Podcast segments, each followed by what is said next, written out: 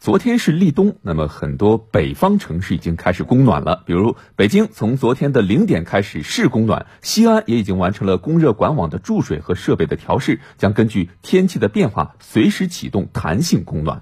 其实呢，每年到了供暖季，像你在北方的暖气里四季如春，我在南方的晴空下冻成冰棍儿等等类似的网友改编的段子，都会在网络上流行开来。嗯，今年也不例外，南北方的巨大供暖方面的差异也再一次成为了热议的话题。供暖前后的巨大差异成为了网友们快乐的源泉。事实也确实如此，北方一旦开栓供暖，屋里的温度就会呈直线上升。太热的时候，甚至每天都要开窗通风。二十三号它就升到二十度了嘛，昨天和今天就升到二十五度了。在酒泉，最低气温已经降到了零下一摄氏度，人们纷纷穿起了厚棉衣，戴上了围巾出行。但是回到家中，温热的空气让他们暖在心里。其实不只是酒泉，整个北方到了冬天都在期盼暖气的开栓。前几天榆林不是降温了，挺冷的，就盼着暖气来了，家里一下就暖和了。袁文慧告诉我们，他们家的地板温度已经高到二十八点五度，住起来相当舒服。据了解，受极端天气的影响，北方各省纷纷提前开栓供暖。这一举措的实施，南北方供暖问题再次成为网友们关注的热点。这个管子真的是热的，对呀。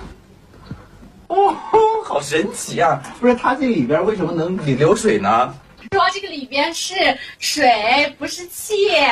我开始以为这也是气，所以叫暖气，你知道吗？众所周知，以秦岭淮河为限，南北供暖差异巨大，但实际上南方冷起来也是深入骨髓。特别是湿冷的环境，让人们早上不想起床，洗澡不敢出缸，白天不敢离开阳光，晚上必须开启小太阳。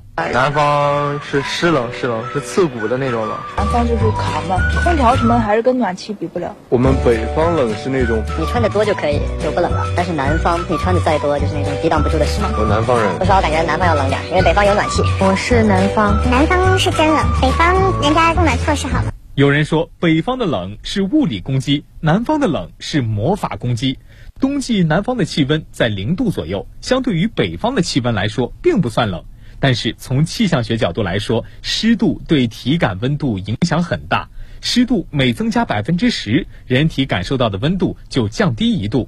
也就是说，在湿冷的南方，人体感受到的温度要比实际温度低不少。没错，最近几年，每到冬季，南北方的供暖问题就成为了社会关注的热点。如今，北方已经基本实现了集体供暖，南方则一直没有能够形成大规模的集体供暖。那原因究竟是什么呢？近几年，随着南方供暖的呼声越来越高，再加上受寒潮灾害的影响，部分南方地区开始了供暖过冬。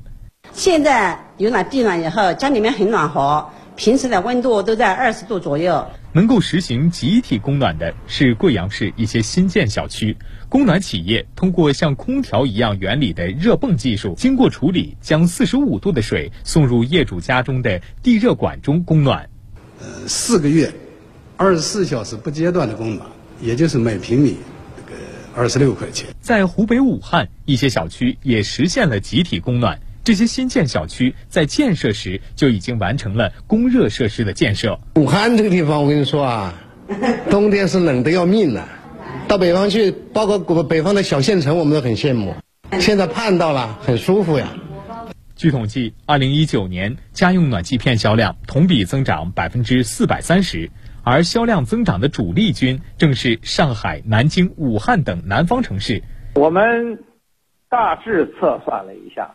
我们大概觉得，未来十年南方供暖的总的市场规模呢，可能是在四千亿，啊到五千亿左右，这样一个总规模哈。那么平均到每年呢，大概可能会在，呃四百亿啊这样一个规模的一个程度。我国采暖地区一般是累年月平均温度低于或等于五摄氏度的天气超过九十天的华北、东北、西北地区。目前，我国南方一般使用空调和电暖气来度过寒冬，这种分户方式严重浪费了电力资源，不利于节能减排，加重了百姓的经济负担，而且还存在安全隐患。